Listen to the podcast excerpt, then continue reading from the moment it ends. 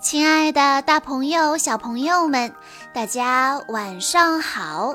欢迎收听今天的晚安故事盒子，我是你们的好朋友小鹿姐姐。今天是来自浙江省的张俊宁小朋友的生日，他为大家点播的故事叫做《变形金刚》。救援机器人之监视之阵。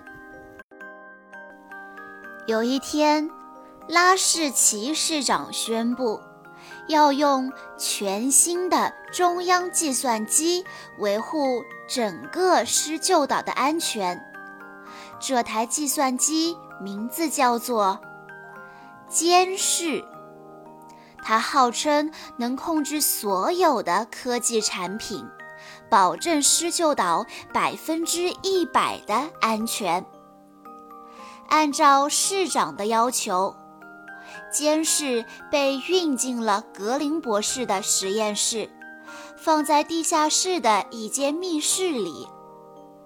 门外的天花板上还安装了两台声波大炮，防止像摩洛哥博士那样的坏人进来。格林博士认为，监视只是一个实验原型，应该先通过测试再使用。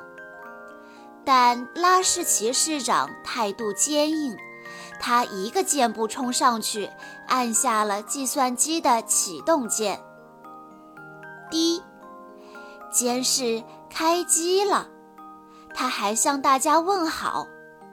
最神奇的是，他竟然知道在场每个人的名字。原来，监视能读取所有人的机密文件，还能通过追踪手机信号来掌握每个人的位置。格林博士坚决反对这种做法，因为他侵犯了人们的隐私。拉什奇市长反驳道。为了施救岛的安全，这都不重要。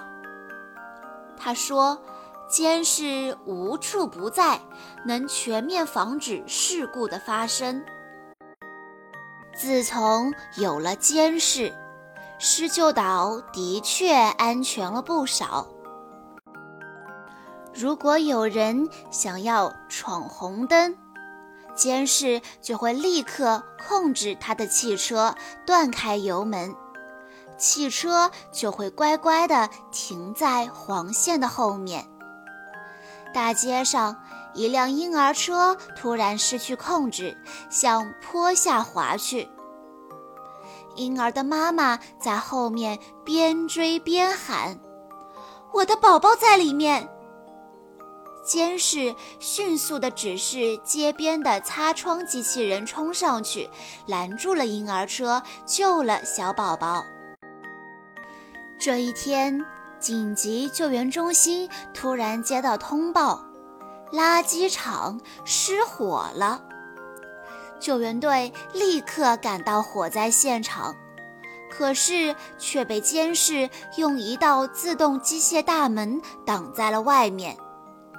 监视通过广播告诉大家。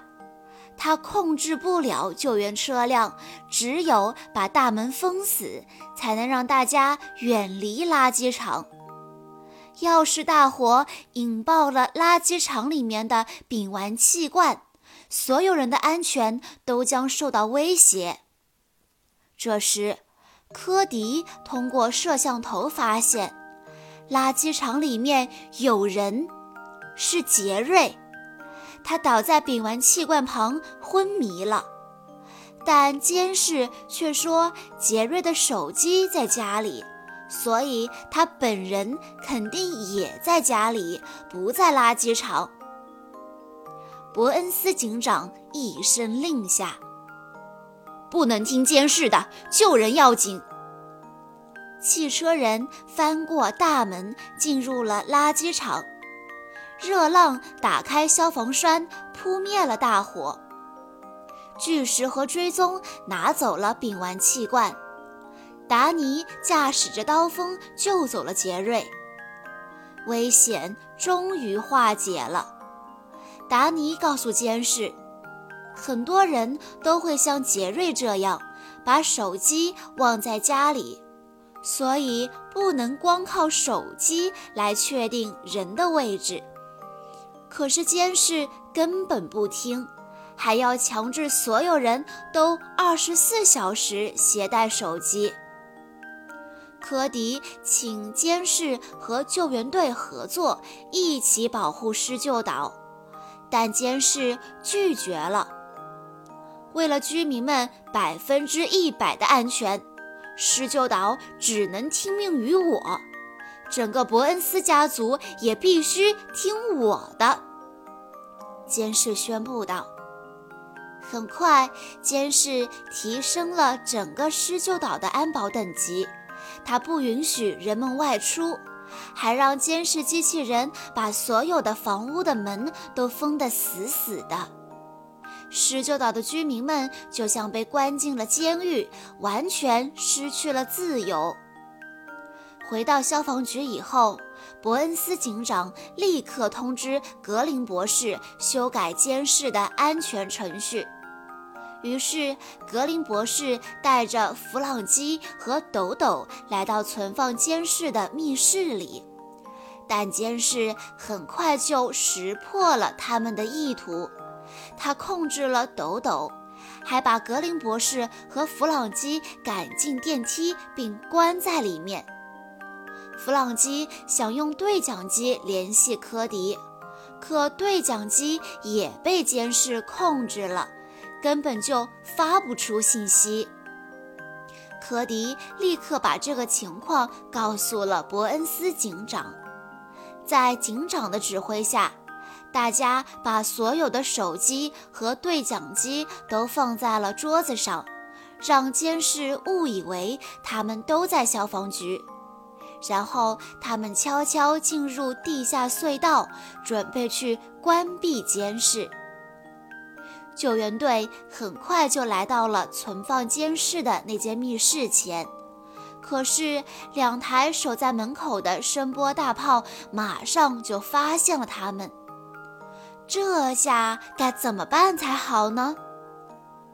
科迪喊道：“利用声波大炮打开那扇门。”于是，热浪、追踪。